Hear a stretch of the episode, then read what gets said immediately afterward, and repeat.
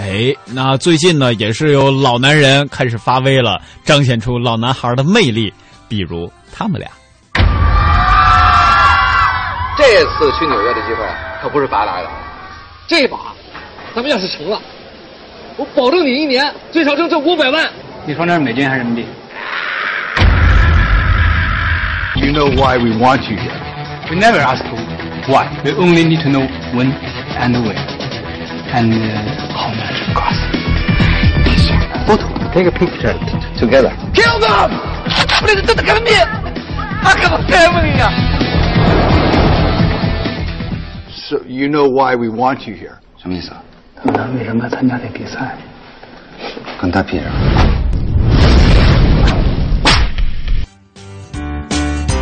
没听懂。 这是老男孩，就是肖央跟王太利他们两个最新的电影的音频剪辑，据说会在今年五月一号首先在内地上映。啊，说到老男孩呢，其实我们知道他们的这个组合本身叫筷子兄弟。嗯。呃，不过呢，他们有一首这个歌非常有名，叫《老男孩》，所以呢，现在也有很多的朋友啊，愿意管他们叫这样的名字。他们当时呢，就是凭借那个微电影《老男孩》，一下啊就攫取了很多人的这个心。后来呢，他们还拍摄了《父亲》，也是戳中了很多人的这个泪点。现在呢，在网络当中走红，从这个网络当中的走红呢，也进一步的让自己啊，在现实生活当中也拥有了更多的这种机会啊。所以说，现在真的是事业当中的。第二春了，对，讲述了两个怀揣梦想的大叔孤注一掷跨国寻梦的冒险历程。片中郁郁不得志的这两位呢，在大洋彼岸上演了一系列的爆笑励志闹剧。哎呀，说到大叔，现在大家一般都会对他们有一个这样的称呼，叫“萌大叔”。萌叔啊，呃，前段时间可能都是说韩磊了吧？嗯，现在好像大家对于上点年纪，有一些生活阅历，又能搞怪的，对，然后看起来稍微有一点沧桑，但是却散发着很强的这种男人味儿的男士啊，都会有一种特别的这种好感。比方说，在内地的演员当中，像吴秀波是吧，就被很多年轻的女孩所喜欢。这个剃了胡子谁见过？见过，见过，见过，有见过，就是在那个《北京遇上西雅图》里边，他后来剃了胡子。呃，是。呃，然后呢，在我们香港之声啊，曾经也有一位主持人，也受到了很多女孩的这个喜欢啊，这个普遍都有点大叔控。嗯，当然他现在不上节目了，所以呢，也算是小小小的一个遗憾吧。对，提到这儿，你看就老提老男孩的遗憾。不过呢，呃，说到了老男孩的最新电影，他的名字是叫做《猛龙过江》。这次是请来了香港的著名导演李仁港先生做监制啊。大家可以想象一下，他曾经只是一个十多分钟的短片，嗯啊，已经打动了无数人。不过筷子兄弟好像打动人的也就是这一部短片。后来的父亲呢是叫好，但是不叫座。嗯嗯，因为老男孩那个拍摄的吧，我我不知道有多少香港的青年朋友看过，因为是不是跟我稍微有那么一点点的这个年龄差，所以呢，对于其中的有一些情节呀、啊，是不是没有办法产生这种相应的共鸣？呃，老男孩是献给八零后的。就是大概像我们这样八零年、八一年的，就是里边很多的情节，我们现在看起来都会觉得历历在目。比方说那个时候男生很流行的那种阔腿裤，嗯，就是像当年那个香港四大天王很喜欢穿的那样喇叭裤，呃，叫阔腿裤吧，它不完全是喇叭裤，它是从上到下都很肥，是吗？然后还有像那个郭富城梳的那种，呃，稍微有一点点偏分的那种。那叫什么头？就那种发型，嗯、等等，大概就是会在那一个时间段当中。发型算不帅？呃，很当当时我们班很多男生都 都都用的那种发型，然后穿那种阔腿裤。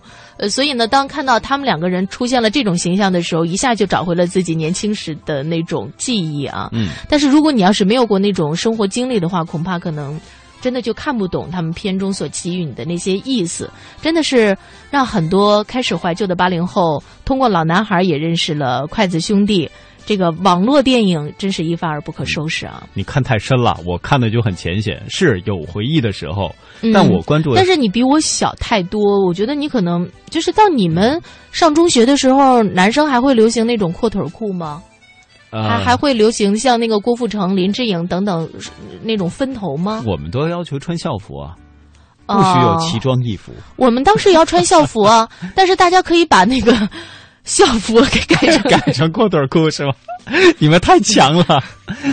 不过说到了这儿呢，确实各位可能也没有关注到太过深入啊。比如说肖央和王太利，他们两个年龄其实已经差了十几岁，而且呢，王太利他本身是一个演员，传统的演员，然后肖央他却是一个广告导演出身，对，两个人肖央比较年轻，王太利年纪大一些。对，碰出了这样的惊异火花。那这次他们的新电影，刚才又只是有一个小片段，一点小小的语言。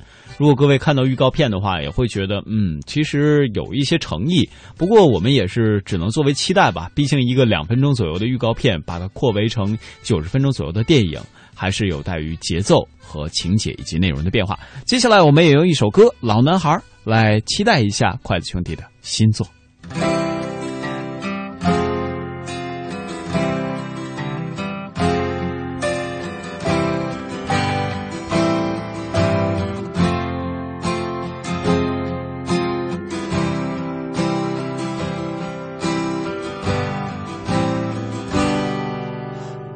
是我日夜思念、深深爱着的人啊，到底我该如何表达？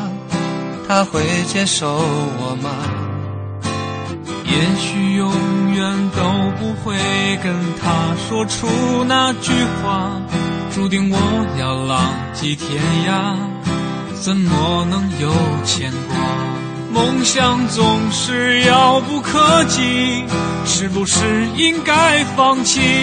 花开花落又是一季，春天啊，你在哪里？青春如同奔流的江河，一去不回，来不及道别，只剩下麻木的我，没有了当年的热血。看那满天飘零的花朵，在最美丽的时刻凋谢，有谁会记得这世界它来过？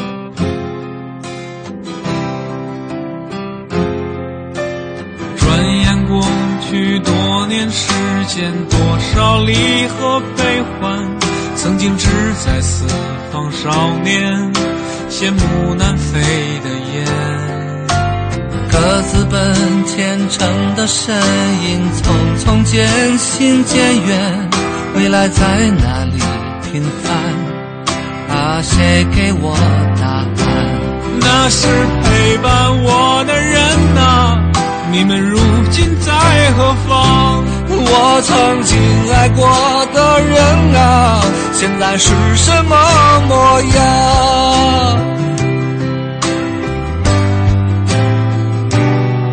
当初的愿望实现了吗？事到如今只好祭奠吗？任岁月风干，理想再也找不回真的我。抬头仰望着满星河，那时候陪伴我的那颗，这里的故事你是否还记得？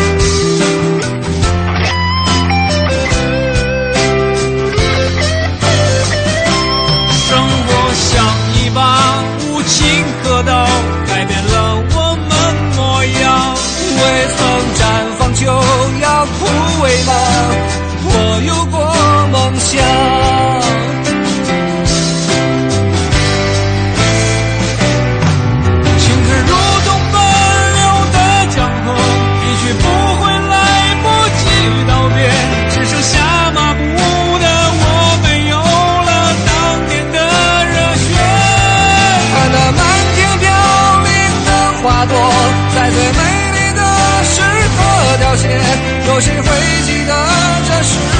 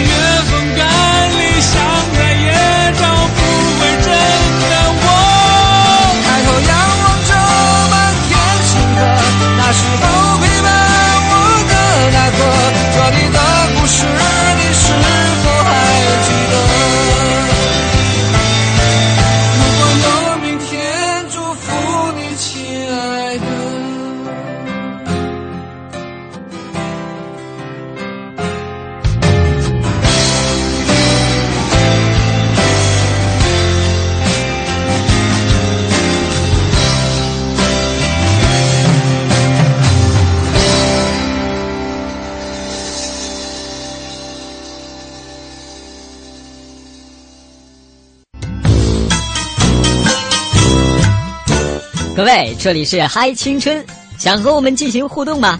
新浪微博 CNR 小东等待你哦。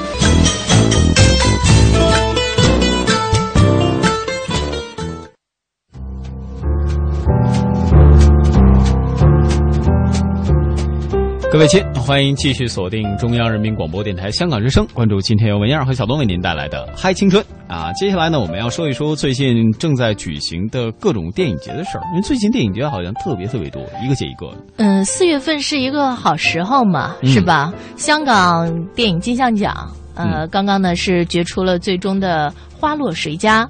然后小东呢也一直在跟进关注北京大学生，呃，这个中国北京大学生北京大学生电影节。它是立足北京，然后辐射全中国，进而拓展到全世界嘛。呃，然后昨天呢，我们在这个直播节目当中啊，也请我们的记者谢哲给我们来介绍了一下北京国际电影节的开幕式。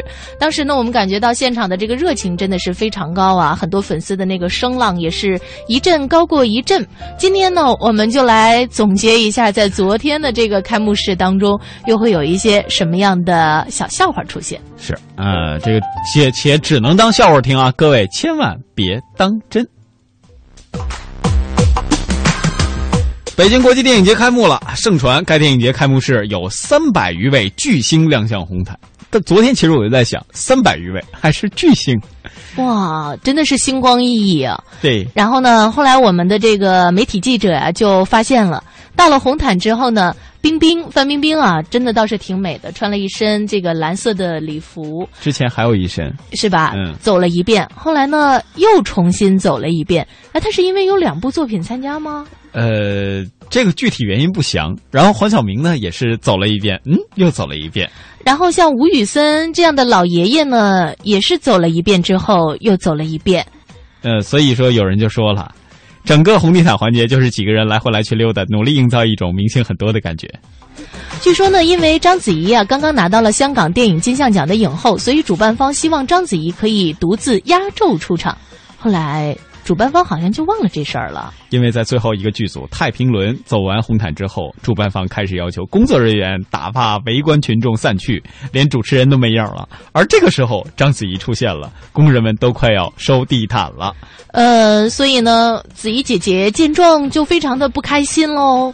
整个过程就没有表情，直到摄影记者们都跑回来，才开始有了笑模样。本来也是说，你看我这大咖出现了，你们怎么都要一副收摊子的模样？是，那走出来发现就没有人了，这应该是明星最大的噩梦。不知道这件事会不会让子怡心惊肉跳？但不管怎么样，这届电影节上还是让记者们看到了很快乐的一幕啊！最后我们还是要谢谢子怡。当然，除了以上我们说的这可能里边的一些瑕疵之外，也希望各位能够把目光更多的转向这次电影节的它的光辉的一面。比如说这次电影节上的它的节俭办电影啊，嗯它是以一部法国电影作为开幕吧，如果没记错的话。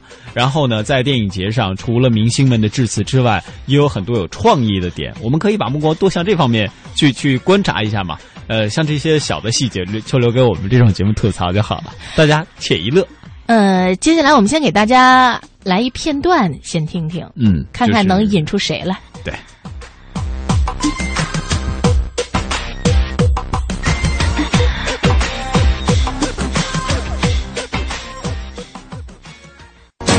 冷冷冰雨在脸上胡乱的拍，乱乱的眼泪跟寒雨混成一块，眼前。和子怡一样啊，没人看出来的还有另外巨星，就是刘德华。他是扮成了一位农民工，于街头拍摄电影打拐电影《失孤》。片中呢，他扮演了一位寻子十四年的农民工兄弟，正在大街上张贴寻人启事小广告，谁知呢却被真实的执勤管理员当即制止，并且严厉驱逐。全过程从管理员到群众，没有一个人认得出，那就是娄德华。对，那只能怪他长得太平凡了哈，就像冰雨当中唱到的。关键是大家可能就当时这个感觉，哎，这人长得挺像刘德华的。呃，其实我不知道，要是你有没有看到那个当天的照片，非常非常看不出是他本人，妆化的太棒。呃，我们经常说一句话：“人靠衣裳，马靠鞍。”有的时候啊，这人嘛，是吧？还真得靠外形 来塑造另外一个不同的自己。就像为什么现在选这首歌，就是我的心被刺刀狠狠的。早 呃，不过这也只是刘德华了。几年前呢，这郭富城也有过相同的经历，比如说在电影《最爱》里边，他也扮成了一位农民的形象，呃每天呢都是和村里真正的农民一起玩儿。当时也没有人认得出他就是郭富城，呃郭富城当时就觉得自己的演技探索道路，这是达到又一个巅峰。但网友却说，刘呃郭富城终于找到了自己最适合的扮相。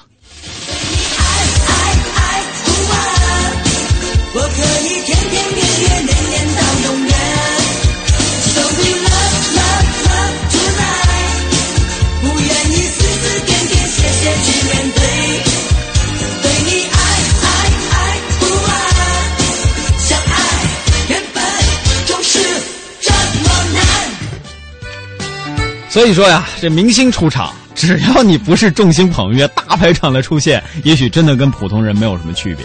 嗯，很多的时候呢，我们获得一种心理安慰的方法呢，就是说，其实明星卸了妆啊，不穿上那么漂亮的衣服啊，也就是一路人。哎，呃，然后我们要是打扮的漂亮点儿呢，也是一明星。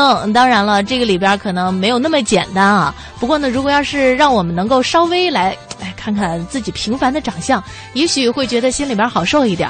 但说实话，你说要是一个明星吧，身边没跟着什么两个化妆助理。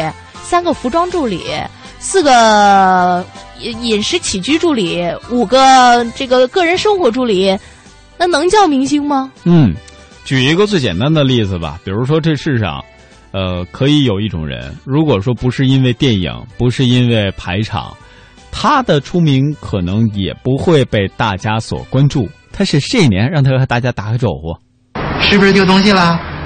找不到了吧？在我这呢。哎呀妈，这个小小事儿，哎呀，老可爱了。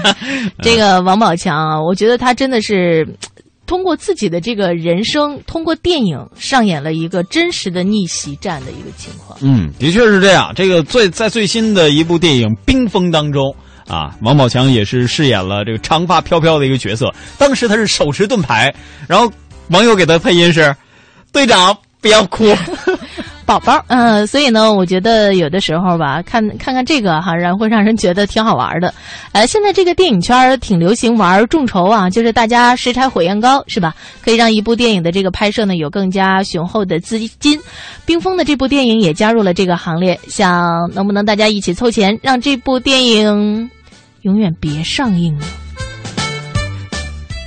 呃，当然了，这个与王宝强极端相反的明星，本人很想低调，但总是有很多人捧的。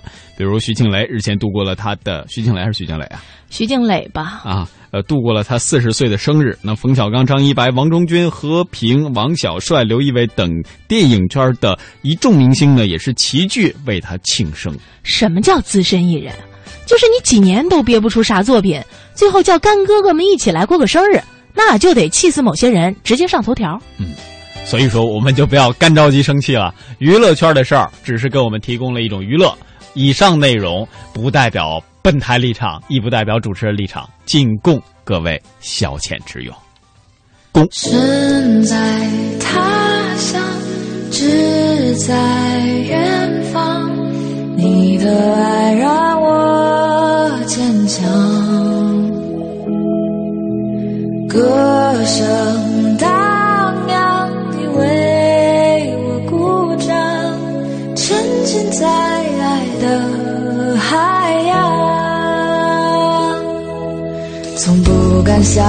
我想去做到做到我想的，事实证明我并不像他们想象的那样脆弱，我只是需要一盏灯。一架钢琴，一支麦克风，是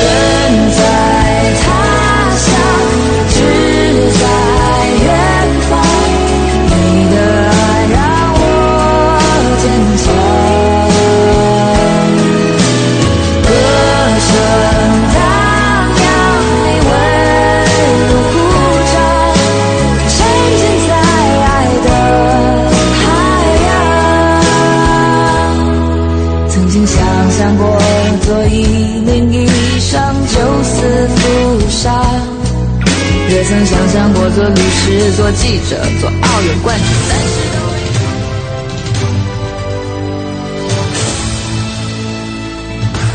这里是中央人民广播电台香港之声数码广播三十二台。香港之声全天候为您服务。以国际化的视野为您提供权威的新闻信息、丰富的文化知识和周到的生活服务。香港之声倾心打造湘江观潮、中华人物、数字新生活、民歌风尚、珠江瞭望、阳光心灵等精品节目。评说新闻中的道理，论述事实中的缘由。香港之声新闻节目纵览全球资讯，平息焦点话题。他们如璀璨明珠，点亮历史长河。他们如文明文化节目，共享文化盛宴，欣赏壮美诗篇。歌声随聚散的浮云，从辽阔天空而来。音乐节目唱响五彩华章，拨动你我心弦。从旷野大地而来。纵观生活大千世界，世界。生活服务节目，发现生活智慧，展示多彩人生。寻找独家观点，普通话、广州话双语播出。敬请关注中央人民广播电台香港之声数码广播三十二台。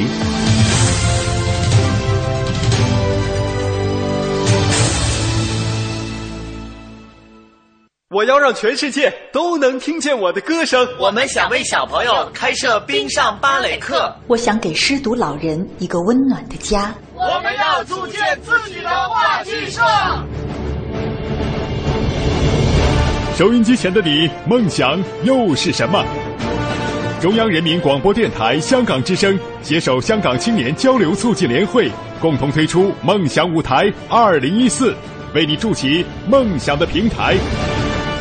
即日起至五月十六日，用文字、声音、图片、视频等各种形式分享你的梦想故事，就有机会赢得共十五万港币的圆梦启动金。行动起来吧！为我们的梦想注入生命力。详情请登录中国广播网三 w dot cnr 到 cn。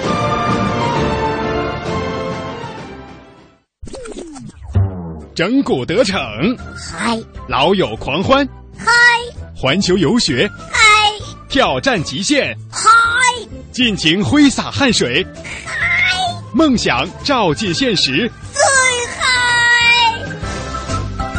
嗨是一种乐活态度，嗨是一种娱乐精神。要青春就要嗨！中央人民广播电台香港之声，嗨青春。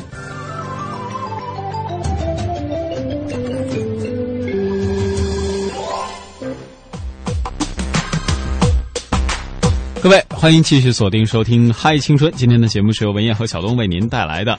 那么，在半点评宣之后呢，我们将继续有请的是中央民族大学的曹立波教授来和我们分享他的公开课《红楼十二钗》评讲。今天我们要为大家介绍一位呃这个人物啊，也是全新的人物，是谁呢？是李纨。呃，那是明天的事儿。今天呢，要说的还是乔姐，就是把我们明天的节目提前给大家做了一个剧透。呃，今天呢，我们还是来把这个对于乔姐的这个介绍啊，来听完。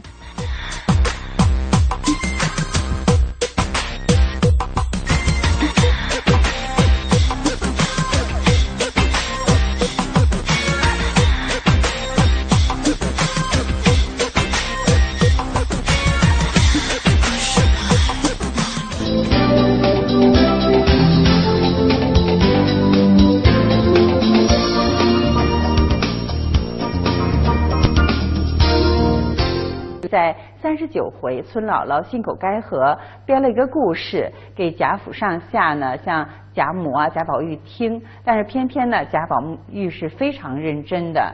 我们看刘姥姥提到了一位乡村的女子，后来还给她一个名字啊，唤明玉，十七八岁的光景。刘姥姥的描述是梳着流油光的头，那么穿着大红袄、白绫的裙子。刘姥姥的描述是极为标志的。那我们这里看一下啊，后来宝玉呢就极为牵挂这样的一个女孩，又派明烟呢到乡村去寻访那个寺庙了。那么虽然刘姥姥是信口开河，可是呢她写的有模有样，这令人想到后来成为成为村姑的贾巧姐。好，我们再看一下这个乔姐呢，她成为了一个乡村的纺织女，也是秦可卿在托梦于王熙凤的那段预言当中，就是子孙读书务农。那么有两项，乔姐应该是务农的一种预言的体现了。那么秦可卿预言呢，是说家族败落之之后呢。子孙的务农读书应该是很好的一条退路了。那么他还说过“三春去后诸方尽，各自须寻各自门”。我们可以看一下，从李纨的判词可以推知贾兰呢是最后走了读书呃这个做官的路了。那么乔姐的判词呢，可以推知呢是乔姐后后来走了务农之路。那么这个。李纨和乔姐的判词共同提示了贾家的这个草字辈。那么贾兰和乔姐最后呢，分别走了读书务农之路了。那么我们看一下乔姐的归宿啊，这个出身侯门的这位千金小姐，后来呢变成了一个荒村野店里纺绩的这样的一位劳动妇女。那么她用纺车纺出了一种。怎样的生活呢？我们说豪华落尽见真纯，他用针线呢绣出了一种全新的田园生活。好，第三个问题呢，我们看一看乔姐之情。乔姐的之情，它充满了两种无奈：一个是对于亲情的无奈，一个是对于命运的无奈。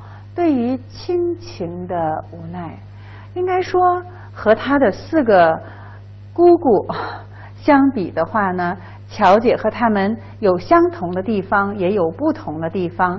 那么相同的地方，就各自在亲情上都略有缺失啊，略有缺失。我们说，尤其像呃惜春啊、迎春啊，是不是啊，都有亲情的缺失啊，缺失。当然，我们说。这个乔姐这位应该是父母健在的，是不是？可是为什么她在情感上也有所缺失呢？我们说，她虽然被魏尊的父母呃这个娇养在身旁。但是呢，他却没有，好像没有享受到应有的亲情。我们看“子不教，父之过”，对不对？那么他的父亲对他是不关心的，那每日耽于享乐。大家可以看一下，那跟谁比啊？跟林如海比，跟这个甄士隐比。那么可以说，贾琏呢对他的呃女儿是不关心的。尤其有一点，我们说一般的父亲是做不到的，就是他。出了这个呃痘疹了，是吧？那么从王熙凤的角度来讲呢，那她可能除了求医问药之外呢，还有一些迷信色彩的一些活动。所以这个时候呢，让贾琏啊出去躲一躲。那么这一躲之后呢，就躲回了多了一点东西，是吧？多了什么东西呀？我们说一缕头发，是吧？这一缕头发呢，也昭示了贾琏其实他把这一段空闲当成了自己寻欢。作乐的这样的一个好的机会了，所以从女儿的病啊，对于这个母亲的一种揪心，就没有反映到父亲的情绪上去哈，这是这个父爱的缺失。那么再有呢，就是。母亲虽然疼爱他，但是呢，整日的溺于这个权财啊，溺于权财。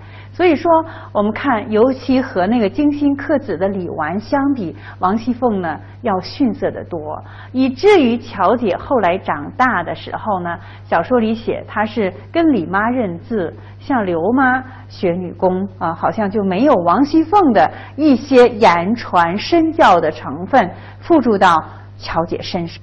所以王熙凤对她女儿的这个关爱呢，好像只停留在这个物质的层面啊，而很少讲到她的成长的问题。所以《红楼梦》在很多细节上也给我们在教育问题上提供了一些思考。她对于命运的无奈，我们看一下，在他判词里边写到了这样的两句，就是，嗯，偶因几流逝，巧得遇恩人。巧姐的少年经历了家业的衰败，也独尝了凤姐的果报，也就所谓的因果报应。那因果报应呢，有天报，也有人报。那么大家说这个报不一定都是恶报，是不是？也有也有善报。那么王熙凤呢，做了很多的坏事，我们刚刚。讲到了啊，弄权铁槛寺啊，那么但是呢，他小说里着力强调王熙凤所做的一件善事，是不是？就是善待刘姥姥。那么因为善待刘姥姥，他独享了母亲给他带来的这样的一个善报吧。那么刘姥姥给他取了个名字，以佑他平安啊。那么后来呢，刘姥姥又帮着他逃出了虎口啊，逃出虎口。那这个善缘啊，使得这个巧姐的最后的归宿呢，还是很好的。但这种这种这个嗯结局，也并不是巧姐刻意去选择的。我们看一看巧姐之才，写到这些成分的时候，都是在小说的的后后四十回了啊。那么在后四十回当中呢，巧姐渐渐的长大了啊，渐渐的长大了。那么，嗯，写她呢，不同于她母亲的这个男人万不及一的这种言谈爽利呀，这个心机深细呀，呃，巧姐呢，她基本上是对家里的事情。只是止于明白，并不参与，也并不深究啊。小说是这样写的啊，这样写的。那么还有呢，就是呃，他的诗才和他的女工，不同于贾府的四春，在琴棋书画方面啊各有所长。那么小说到了后四十回，也没有过多的描写巧姐的才华，他的诗才呀。他在其他方面的才艺呀，也没有过多的写，但是呢，比较关注的是什么呢？是巧姐的针指纺技啊，针指纺技。那么可以说呢，在女德呃女工上有所强调啊，有所强调。这是小说后四十回的对于巧姐长大成人之后的一些描写。大家可以看一下巧姐的感情归宿。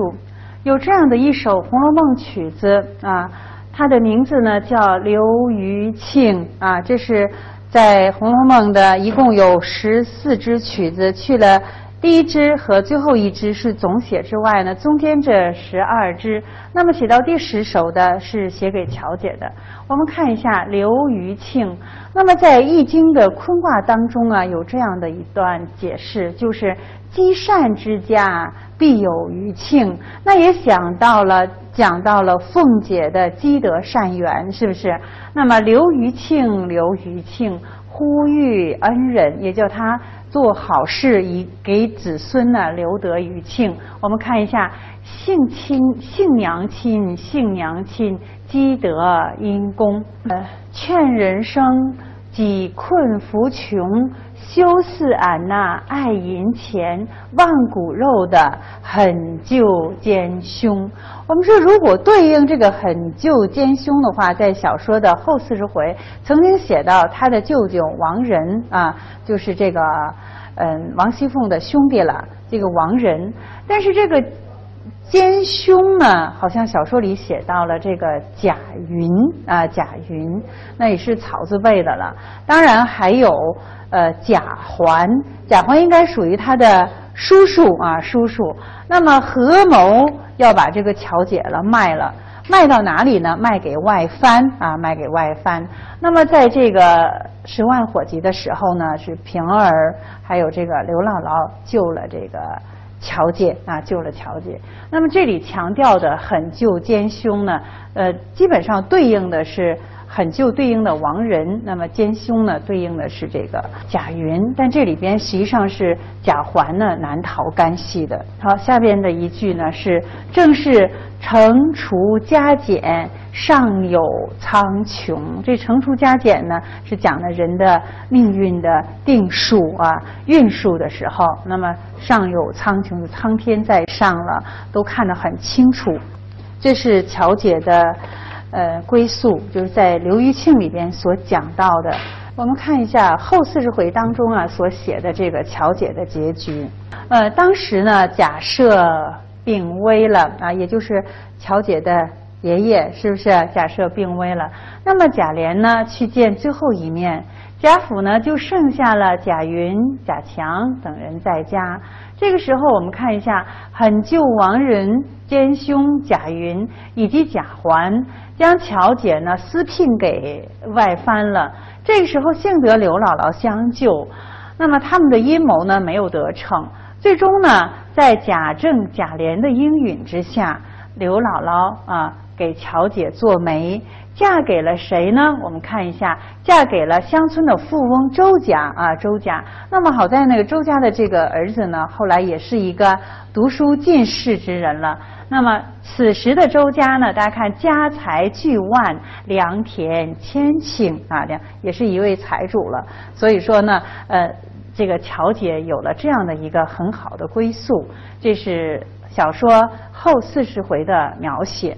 嗯，这种结局呢，与前文有些内容照应不上。因为在刘姥姥第二次进贾府的时候，小说某些地方曾经暗示过她与板儿的这样的一个佛手姻缘的问题，是不是有了这样一番描写？所以说呢，呃，这是嗯从前八十回的一些暗示和后四十回的一些接续，我们说有些考虑不周的地方。当然，当然这个呃刘姥姥。三进贾府的时候，时候救了乔姐，这在大的呃情节上还是一致的，还是一致的。那刘姥姥三进贾府，这个一二次呢都写在了前八十回，那后一次呢，在这个后四十回，也是在乔姐的命运上起了举足轻重的作用。在这个总体的情节上呢，设置的还是很好的。好，我们看一下关于乔姐的思考题：怎样解读？第五回乔姐的判词和刘余庆的曲子，我想判词和曲子应该在呃一起来考虑。判词的事败休云贵，家亡莫论亲。那么后两句刚才我们写上了，偶因己刘氏，巧得遇恩人，以及和这个刘余庆的曲子一起来考虑。好，我们再看一下凤姐。对于刘姥姥的态度是否反常？这个反常呢，是凤姐对于其他人的一贯的态度。我们可以比较一下，比较一下，你再看一看凤姐对于刘姥姥的态度。那么谈一谈你的理解。那凤姐难道真的就是一个对所有的老人都很尊敬？那关于生日这个问题呢，你可以把它和四春。综合起来看，关于乔姐呢，我们今天就讲到这里啊，就讲到这里。好，谢谢大家。